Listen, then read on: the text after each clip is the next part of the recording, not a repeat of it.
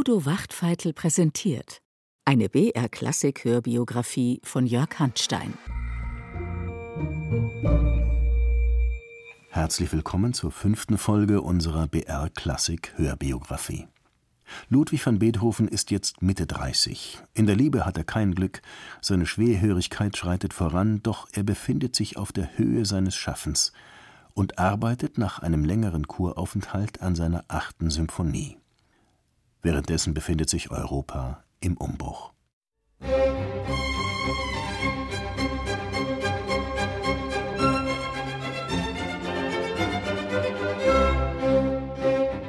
Wir Napoleon.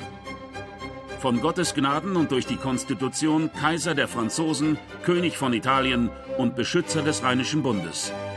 Wir haben die Absicht, dem Königreich Westfalen eine Verfassung zu geben, welche das Glück seiner Völker sichere.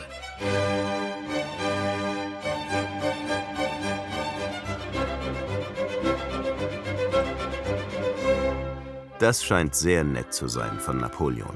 Die Errichtung eines fortschrittlichen, Freiheit und Gleichheit sichernden Staates in Deutschland. Allerdings lassen sich die Westfalen nicht gerne beglücken, denn in Wahrheit müssen sie für Napoleons Kriege bluten. Auf den Thron setzt er wie üblich einen seiner Brüder, Jérôme Bonaparte. Der ist, wie ein Page aus Kassel berichtet, berühmt für seine Feste. Diese Maskeraden, zu denen alle Welt geladen ist, geben Anlass zu mancher lächerlichen Szene. Ein Gast ist endlich in den Besitz einer Flasche Champagner gelangt und hat schon die fesselnden Bande gelöst, da wird er plötzlich vom König angeredet. Der Pfropf löst sich und übersprudelt den Besitzer mit Schaum, der auch dem König ins Gesicht spritzt.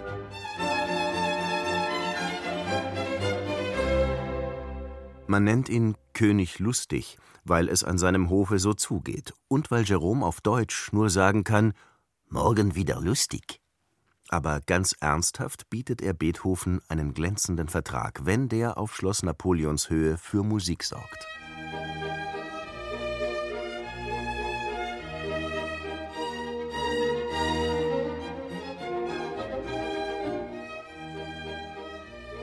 Endlich bin ich von Niederträchtigkeiten aller Art gezwungen, das noch einzige deutsche Vaterland zu verlassen.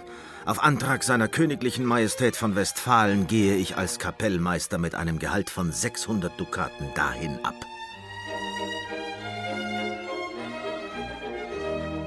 Nach dem verunglückten Konzert Anfang 1809 hat Beethoven genug von Wien. Natürlich war es wieder Sabotage. Wie wird er hier missachtet und verfolgt, seine Musik verhunzt und verrissen? Aber ausgerechnet Kassel? Er müsste wissen, wie es dort zugeht. Und hatte er nicht den Namen Bonaparte wütend ausgetilgt? Ich habe nichts zu tun, als die Konzerte des Königs zu dirigieren, welche kurz und nicht oft sind. Auch ein Orchester zu meiner Disposition. Das wäre ideal für sein Schaffen. Beethoven ist entschlossen, er wird Wien verlassen.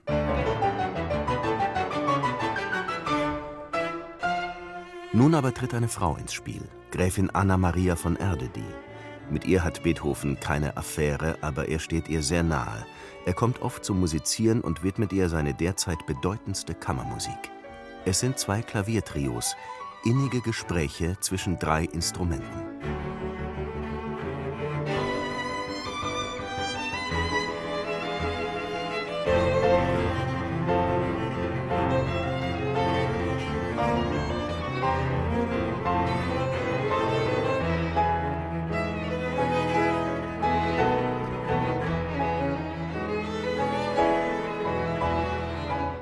Kann Wien auf solche Musik verzichten? Die Gräfin Erdödy hat einen Plan. Man müsste Beethoven eine Art Rente zahlen, so dass er sich ganz auf seine Kunst konzentrieren kann. Drei Adelige sind bereit, das zu tun: Fürst Lobkowitz, Fürst Kinsky und Erzherzog Rudolf von Habsburg. Da es erwiesen ist, dass nur ein sorgenfreier Mensch imstande sei, große, erhabene und die Kunst veredelnde Werke zu erzeugen, so haben Unterzeichnete den Entschluss gefasst, Herrn Ludwig van Beethoven in den Stand zu setzen, dass die notwendigsten Bedürfnisse ihn in keine Verlegenheit bringen und sein kraftvolles Genie hemmen.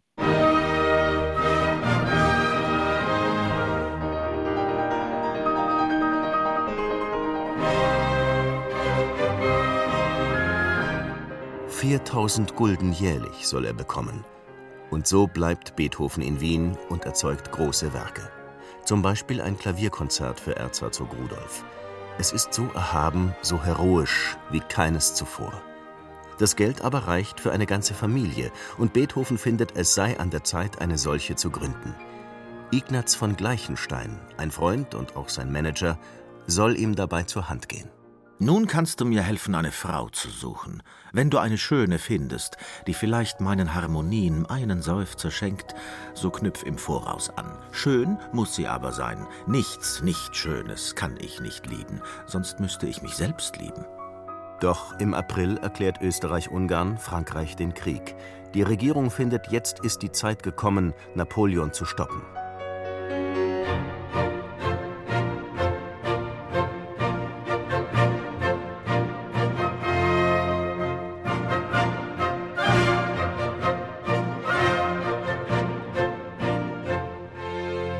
Bonaparte ist wie üblich schneller. Am 11. Mai bringt er seine Geschütze vor Wien in Stellung. Nachts mit dem Schlag 9 Uhr fing jene Batterie aus 20 Haubitzen zu spielen an. Reich und arm, hoch und niedrig, jung und alt, fand sich nun im buntesten Gewirr in Kellern und feuerfesten Gewölben zusammen. So berichtet ein Augenzeuge. Und Ferdinand Ries erinnert sich: Beethoven brachte die meiste Zeit in einem Keller bei seinem Bruder Kaspar zu, wo er noch den Kopf mit Kissen bedeckte, um ja nicht die Kanonen zu hören. Lärm schmerzt Schwerhörige besonders, so auch Beethoven. Das erklärt sein etwas unheroisches Verhalten. Wien zeigt bereits am nächsten Tag die weiße Flagge, aber damit ist es nicht getan. Im Sommer 1809 kommt es zu den bislang blutigsten Schlachten der napoleonischen Kriege. Allein bei Wagram fallen 78.000 Soldaten.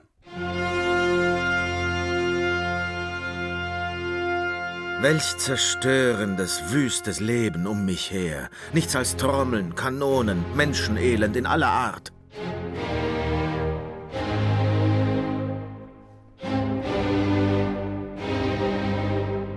Ein Elend ist auch, dass die ruinöse Niederlage Beethovens Rente unsicher macht.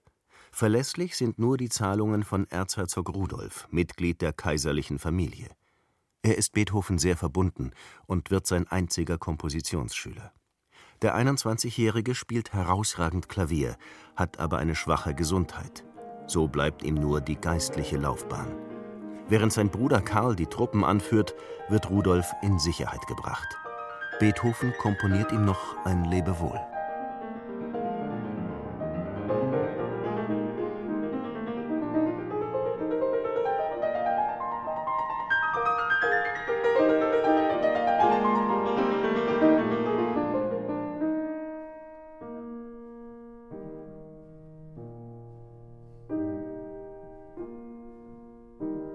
Im Frühjahr 1810 nimmt Beethoven seinen Eheplan wieder auf. Gleichenstein führt ihn in die Familie Malfatti ein, die über zwei heiratsfähige Töchter verfügt.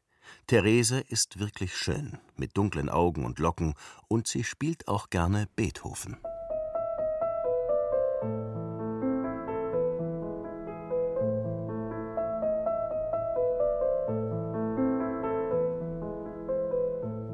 Beethoven liefert gerne Nachschub für Therese. Er bemüht sich rührend um sie. Er bestellt ihr ein Klavier, schickt ihr Goethe und Shakespeare als Ferienlektüre. Er macht nett Konversation. Wie glücklich sind Sie, dass Sie so früh aufs Land können. Erst am 8. kann ich dieses Glück genießen. Kindlich freue ich mich darauf. Wie froh bin ich, einmal in Gebüschen und Wäldern wandeln zu können. Kein Mensch kann das Land so lieben wie ich. Geben doch Wälder, Bäume, Felsen den Widerhall, den der Mensch wünscht. Beethoven wünscht auch eine Frau, die ihm ein seelisches Echo gibt, wie Josephine. Die hat gerade einen windigen Typen geheiratet. Ob ihn wenigstens Therese will? Er investiert 600 Gulden in eine neue Garderobe. Aus Bonn lässt er seinen Taufschein für die Eheschließung kommen. Ungeduldig wartet er auf Nachricht von Gleichenstein. Du lebst auf stiller, ruhiger See oder schon im sichern Hafen. Des Freundes Not, der sich im Sturm befindet, fühlst du nicht.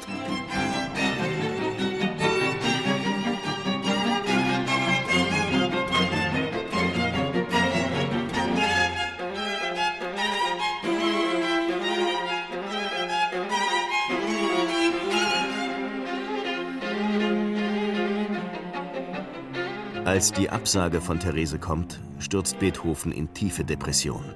Die Hoffnung auf ein Familienleben ist zerschlagen. Und Gleichenstein mit der anderen Malfatti-Tochter schon verlobt. Nichts als Wunden hat die Freundschaft und die ihr ähnlichen Gefühle für mich. So sei es denn. Für dich, armer Beethoven, gibt es kein Glück von außen. Du musst dir alles in dir selbst erschaffen. Nur in der idealen Welt findest du Freunde. In der Musik erschafft Beethoven eine ideale Welt. Private Gefühle fließen da kaum ein. Nur das Quartett in F-Moll reflektiert seinen seelischen Absturz, nicht bestimmt für die Öffentlichkeit. Radikal verweigert es Größe, zerschlägt Formteile und konzentriert die Musik zur Essenz des Schmerzes.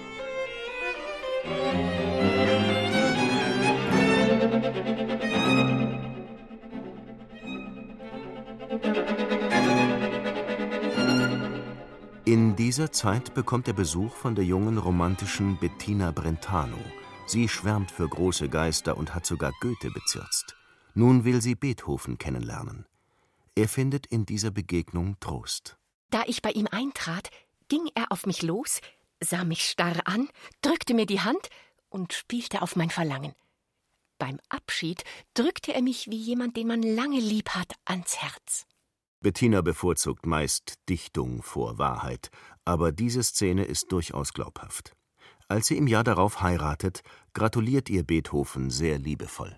Nun lebe wohl, liebe, liebe Bettina. Ich küsse dich auf deine Stirne und drücke damit wie mit einem Siegel alle meine Gedanken für dich auf.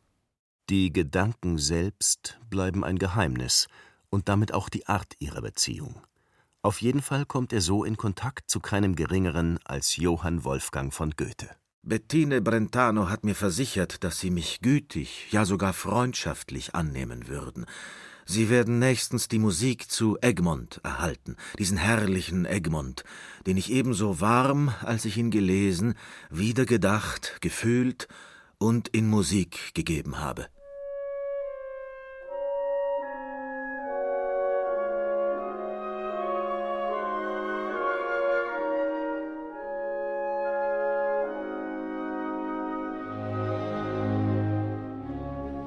Ihr freundliches Schreiben, mein wertgeschätztester Herr, habe ich zu meinem Vergnügen erhalten. Für die darin ausgedrückten Gesinnungen bin ich von Herzen dankbar und kann versichern, dass ich sie aufrichtig erwidere. Goethe bleibt eher förmlich. Er verspricht, die Egmont-Musik im Weimarer Theater zu verwenden, aber dazu kommt es nicht. Vielleicht duldet der Dichterfürst nicht, dass sich Theatermusik über ihre dienende Rolle erhebt. Beethoven interpretiert das Drama um den Freiheitshelden Egmont ganz in seinem Sinn.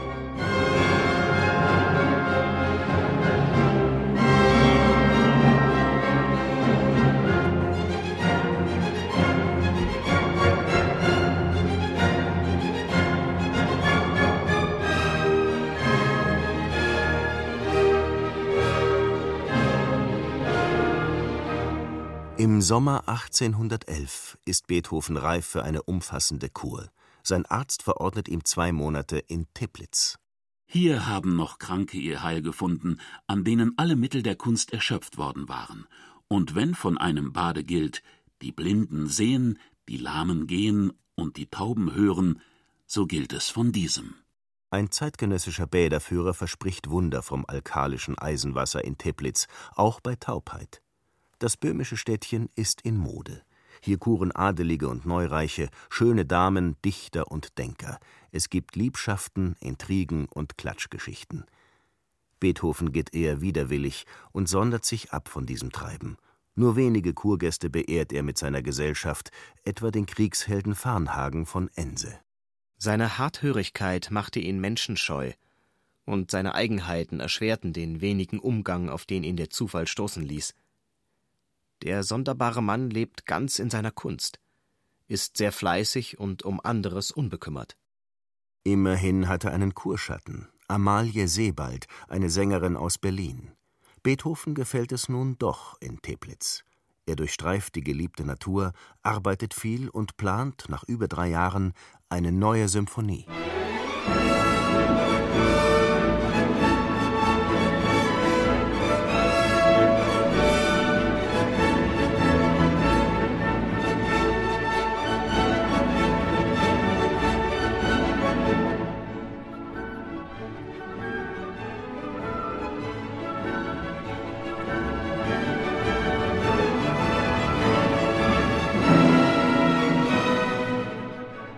siebte soll ganz aus der Kraft des Rhythmus leben. Die Geburt der Musik aus einer rhythmischen Zelle. Voller Schaffensdrang kehrt Beethoven zurück nach Wien. Er hofft auch, dass ihn Erzherzog Rudolf endlich zum Kapellmeister macht, falls er Erzbischof von Olmütz würde. Das erste Donnerwort, was ich höre, ist, dass dem gnädigsten Herrn auf einmal alles Pfaffentum und alles Pfaffentun verschwunden ist und also die ganze Sache nicht sein wird. Die Schwerhörigkeit hat sich auch nicht gebessert. Sein Schüler Karl Czerny muss also das fünfte Klavierkonzert in Wien erst aufführen. Mit der Personalunion von Komponist und Virtuose ist es vorbei.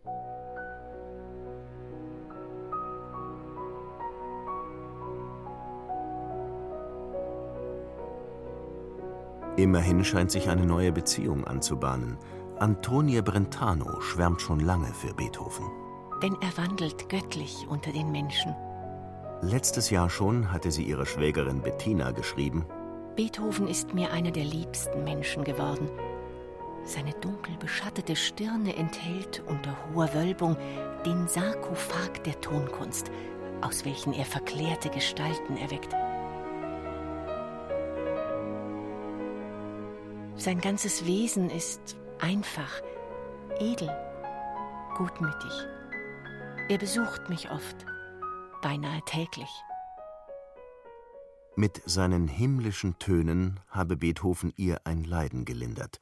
Nun, im März 1812, schickt er ein Lied mit dem Titel An die Geliebte. Oh, dass ich von dem stillen Auge in seinem liebevollen Schein die Träne von der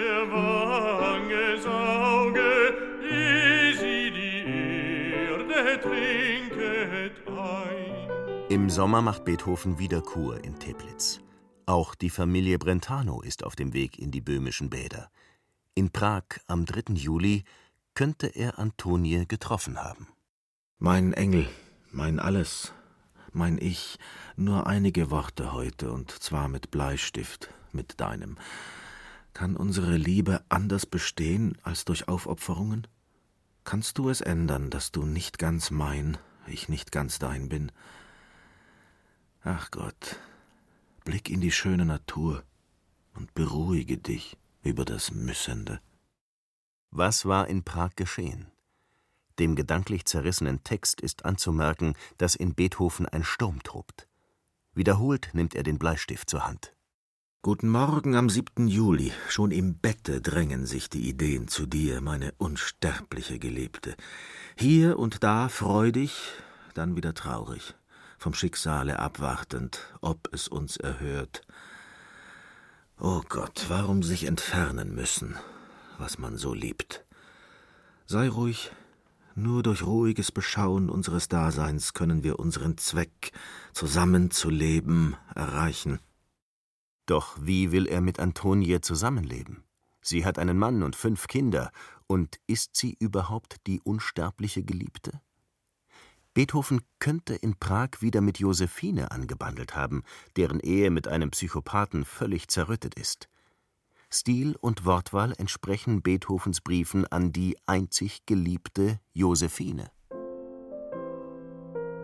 Liebe mich, heute, gestern, welche Sehnsucht mit Tränen nach dir, dir, dir mein Leben, mein Alles, leb wohl, ewig dein, ewig mein, ewig uns.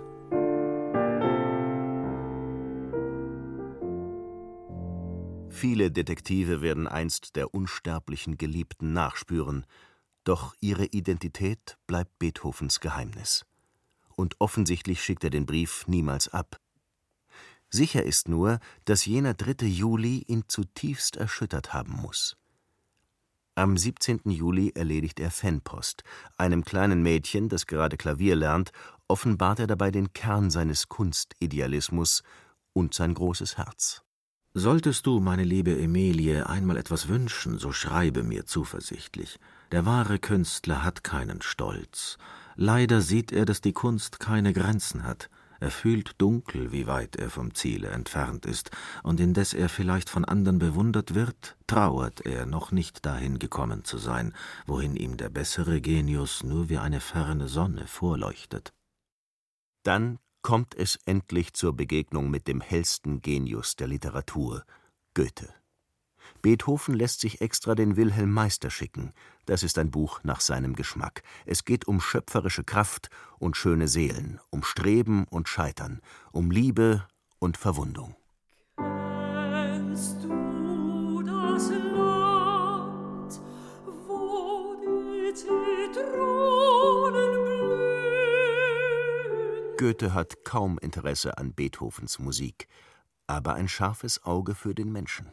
Zusammengefasster, energischer, inniger habe ich noch keinen Künstler gesehen.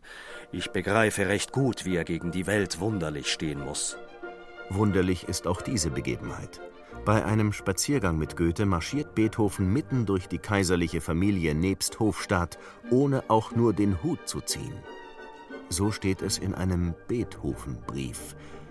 Den hat allerdings Bettina Brentano erdichtet. Ich sah zu meinem Spaß die Prozession an Goethe vorbeidefilieren. Er stand mit gezogenem Hut tief gebückt an der Seite. Das legt sie Beethoven in den Mund und sie lässt ihn sogar mit Goethe schimpfen. Dann habe ich ihm noch den Kopf gewaschen. Ich habe ihm all seine Sünden vorgeworfen. Am meisten die gegen Sie, liebste Bettine. Sie hätte Goethe gern selbst den Kopf gewaschen, denn er spricht nicht mehr mit ihr, seit sie seine Frau einmal wahnsinnige Blutwurst nannte. Dennoch steckt in Bettinas Fantasien ein Körnchen Wahrheit. Goethe behagt die Hofluft zu sehr, mehr als es einem Dichter ziemt.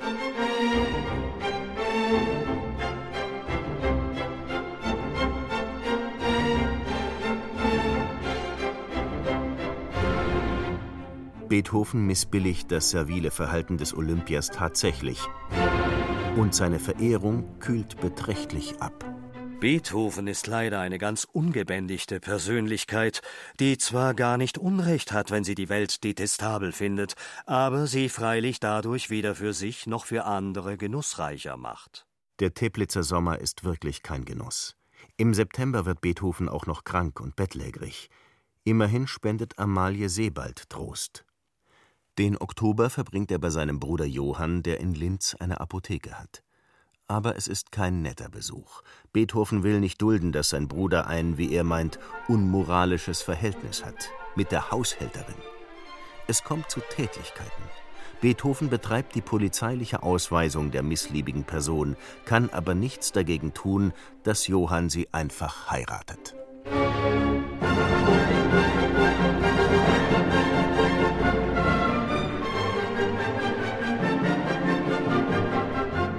Dieser Zeit arbeitet Beethoven an seiner achten Symphonie.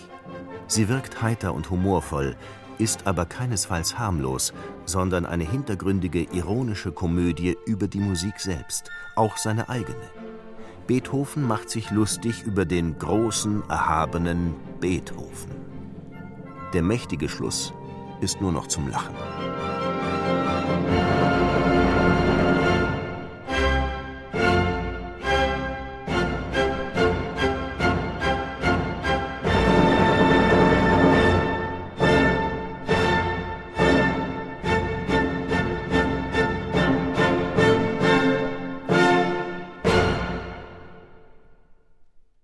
Nächsten Folge brechen Beethoven durch den Staatsbankrott Österreichs wichtige Geldquellen weg und er muss zusehen, wie er mit seinen Werken Gewinn erzielt. Doch er spendet seine Musik auch großzügig für Wohltätigkeitskonzerte. Beethoven nimmt nie etwas, wo es für das Beste der Menschheit gilt. Nach einer entscheidenden Schlacht gegen Napoleon vertont Beethoven General Wellingtons Sieg und wird dafür gefeiert wie niemals zuvor. Als sein Bruder stirbt, wirft sich Beethoven in einen verbissenen Kampf um die Vormundschaft des neunjährigen Neffen Karl. An ihm möchte er das Ideal vom besseren Menschen verwirklichen. Was daraus wird, davon erzählt die nächste Folge. Bis dann.